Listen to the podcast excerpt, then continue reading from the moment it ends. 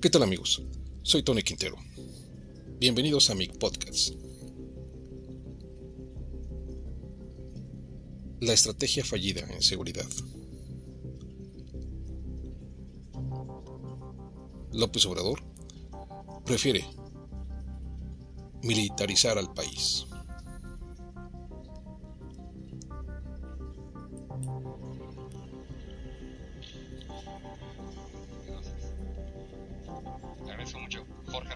De Univisión y Reforma. Le agradezco la oportunidad de preguntar con absoluta libertad. He venido, esta es la cuarta ocasión, para que no diga que solo vengo a criticar, vengo a hacerle también dos propuestas. Ya que está hablando de, criminalidad y de, violencia, tengo que comenzar con, con malas noticias. Su gobierno ya es el más violento en la historia moderna de México. Ya, ya lo es, señor presidente. Estas son las cifras de su propio gobierno, las saqué de su propia página. Desde que usted llegó al, poder, ha habido 126.206 mexicanos asesinados, más que los 124.000 de Peña, más que los 121.000 de Calderón. Esto lo que significa, señor presidente, a pesar de las cifras que nos ha dado, es que su estrategia de seguridad no ha funcionado. La militarización no ha funcionado, su propuesta de la Guardia Nacional, por eso muchos se oponen a ella. De abrazos no balazos han sido al, final más balazos. El, problema, señor presidente, es que si usted no corrige, las cosas se van a poner mucho peor. Yo sé que usted dice que vamos bien, pero si, si no hay una corrección y siguen matando 84 mexicanos por día, como acaban de, de ocurrir el pasado mes de agosto, al final, cuando usted entregue el poder, el primero de octubre del 2024, va a haber 191 mil muertos. Entonces, no coincido contigo, no estoy de acuerdo y considero que no tienes razón. Pero ¿en, qué parte no tengo razón? Estos son cifras de los datos. Pues así. Así contesta López Obrador a la pregunta de Jorge Ramos, periodista de Reforma y Univisión. Y bueno, quien no conoce a López Obrador, pues es obvio, le va a aplaudir todo lo que él diga, todo lo que él haga, incluso lo que deje de hacer. Pero ya desde el 2018, incluso está en una página de la BBC, News Mundo, sobre su polémica pacificación que proponía López Obrador para terminar con la guerra del narco aquí en México. Y decía toda una serie de cuestiones que hoy no han cimentado una auténtica estrategia en seguridad para todo el país. Con esto está demostrado que su estrategia, si es que se le puede llamar estrategia, es un rotundo fracaso. Apenas hace unas horas salió a relucir el caso Ayotzinapa, que hoy se cumplen ocho años de una gravísima impunidad y que en cuatro años de su gobierno de López Obrador, no ha habido avance. Aunque ellos dicen que tienen otros datos, y la verdad es que no coinciden esos datos con la enorme realidad, triste realidad que se está observando en toda la República Mexicana. Y precisamente sobre ello López Obrador ha estado presionando al Senado, a la Cámara de Diputados Federal, para que se logre militarizar al país, militarizar a la Guardia Nacional. Y con ello, dice él, poder lograr un México más seguro. Lo cierto es que no es así. Por eso eh, diversas, incluso diversas eh, organizaciones mundiales, organismos internacionales, como la misma ONU,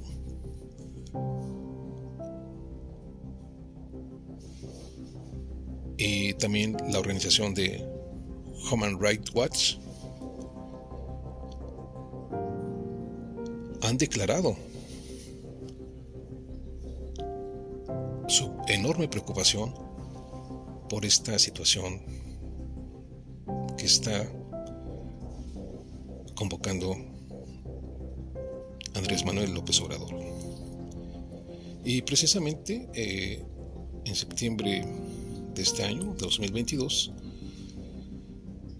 en su comunicado la ONU declaró estar preocupada porque la Guardia Nacional de México pase a estar bajo control militar.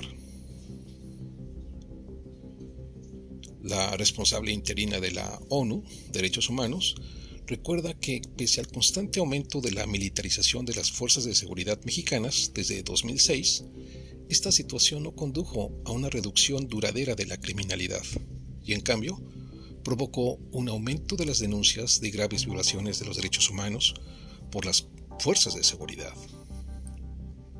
La alta comisionada interina de las Naciones Unidas para los Derechos Humanos, Nada al-Nasif, expresó este viernes su preocupación por la decisión del Congreso de México de ceder el control de la Guardia Nacional a la Secretaría de la Defensa Nacional.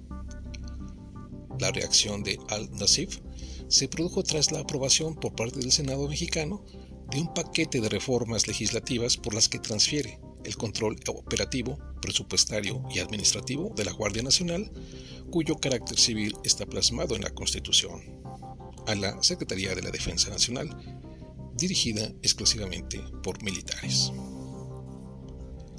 Las reformas dejan a México sin una fuerza policial civil a nivel federal, consolidando aún más el ya prominente papel de las Fuerzas Armadas en la seguridad pública en México.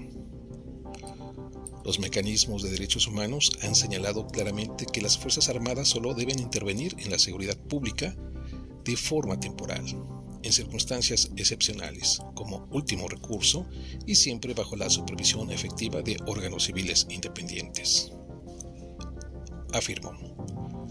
La alta comisionada interina recordó que pese al aumento constante de la militarización de las fuerzas de seguridad mexicanas desde 2006, esta situación no condujo a una reducción duradera de la criminalidad, sino que provocó un aumento de las denuncias de graves violaciones de los derechos humanos por las fuerzas de seguridad y las fuerzas armadas.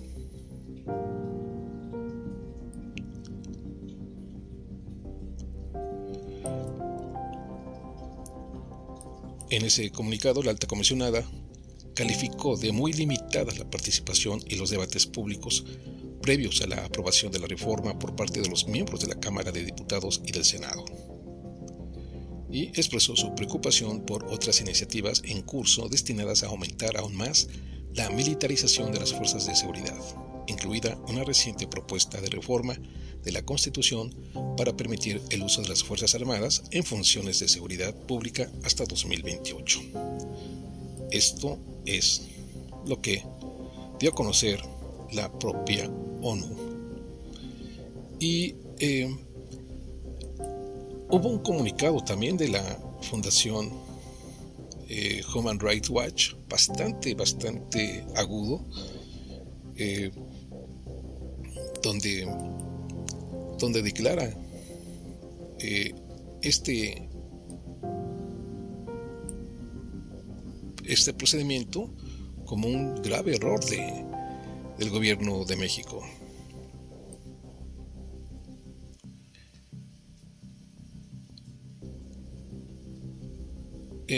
En un, eh, comunicado también, o en un artículo periodístico del Washington Post, eh, incluso eh, escrito por Carlos Loret de Mola, señaló que AMLO pretende usar al ejército como operador político. Y así inicia pues, su eh, artículo basado en lo que está eh, realizando López Obrador en esta cuestión de inseguridad que se vive en toda la República Mexicana.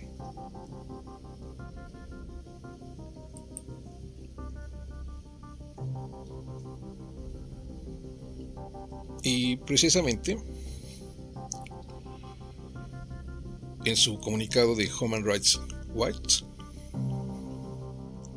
eh, señala que México, la militarización de la seguridad pública amenaza los derechos humanos, pues soldados han cometido ejecuciones extrajudiciales, torturas y desapariciones forzadas. Plan del presidente mexicano Andrés Manuel López Obrador de formalizar y extender por tiempo indefinido el control militar de las tareas de seguridad pública a nivel federal constituye una grave amenaza a los derechos humanos y la transparencia, señaló Human Rights Watch. Señaló que el 25 de agosto de 2022 el secretario de Gobernación, Adán Augusto López, anunció que el presidente López Obrador enviará al Congreso una iniciativa que trasladaría formalmente el control de la Guardia Nacional, el principal organismo de seguridad pública del gobierno, de la Secretaría de Seguridad y Protección Ciudadana a la Secretaría de la Defensa Nacional. También dijo que el presidente planea presentar una reforma constitucional para que el cambio tenga carácter permanente y para que se elimine la prohibición de que los soldados intervengan en tareas de seguridad pública.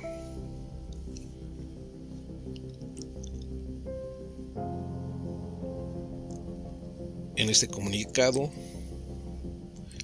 el organismo internacional señala que casi dos décadas de intervención militar en seguridad pública no han logrado poner fin a la violencia implacable de los cárteles mexicanos y han propiciado innumerables atrocidades cometidas por soldados y marinos, con casi total impunidad. Señaló Tyler Mathiese, investigador para México de Human Rights Watch. El presidente López Obrador debería abandonar la estrategia abusiva y fallida de seguridad militarizada adoptada por sus predecesores y emprender un esfuerzo para fortalecer las instituciones de seguridad y justicia de carácter civil en México. Los militares que han sido desplegados desde 2006 para tareas de seguridad pública han cometido violaciones generalizadas de derechos humanos que incluyen ejecuciones, desapariciones forzadas y tortura, sin reducir los niveles desorbitantes de violencia.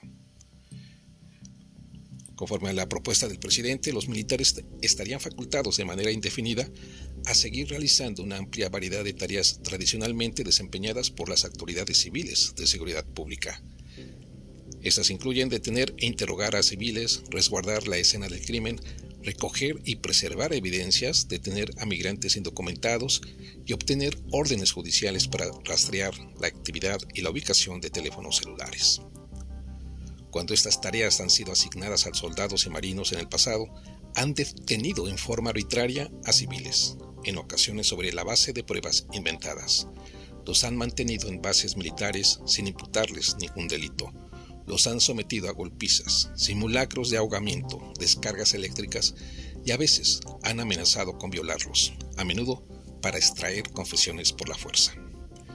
Soldados y marinos también han ejecutado a civiles no armados, en ocasiones de forma deliberada, y han perpetrado desapariciones forzadas. Durante el gobierno actual han continuado los señalamientos de ejecuciones extrajudiciales cometidas por militares. Los responsables de estos abusos casi nunca son llevados ante la justicia. En muchos casos, los soldados y marinos han intentado encubrir asesinatos y abusos. Han pedido el apoyo de médicos para que trataran las heridas provocadas por las torturas que luego podrían haber sido usadas como prueba de abusos han colocado armas con fines incriminatorios y movido cuerpos para aparentar que las víctimas habían muerto durante un conflicto. y han quemado o desechado en forma clandestina los restos de las víctimas. Las fuerzas militares también se han negado a divulgar información sobre estos abusos o su posterior encubrimiento, aun cuando así lo exige la ley de transparencia de México.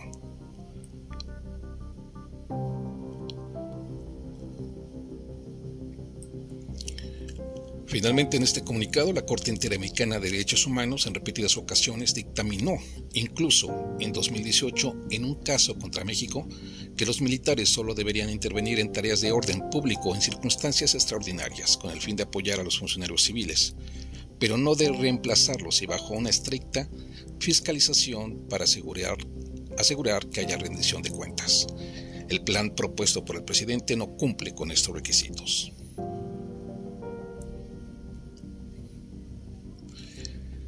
Desde entonces, la Guardia Nacional ha actuado como brazo de facto de las Fuerzas Armadas. La Guardia Nacional está dirigida por comandantes militares y más del 80% de sus miembros son soldados o marinos que perciben sus salarios a través de la Secretaría de Defensa y la Secretaría de la Marina, a pesar de haber sido, sido asignados temporalmente a la Guardia Nacional. La Secretaría de Defensa también suministró o pagó todas las armas, los vehículos y los cuarteles que usa la Guardia Nacional según investigaciones periodísticas, la Guardia Nacional habría ofrecido una compensación económica a miembros no militares del organismo, en su mayoría ex integrantes de la Policía Federal, a cambio de su renuncia anticipada y habría transferido a quienes no la aceptaron a cargos administrativos. Varios partidos de la oposición anunciaron que impugnarán ante la Suprema Corte cualquier decreto o ley que transfiera a la Guardia Nacional al control militar por violar la Constitución que establece que la Guardia Nacional es una institución de carácter civil y prohíbe el uso de las fuerzas militares en actividades de seguridad pública en tiempos de paz.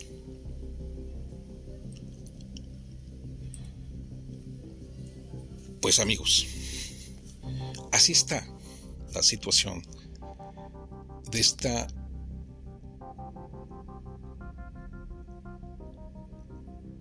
podríamos llamarle provocación que está haciendo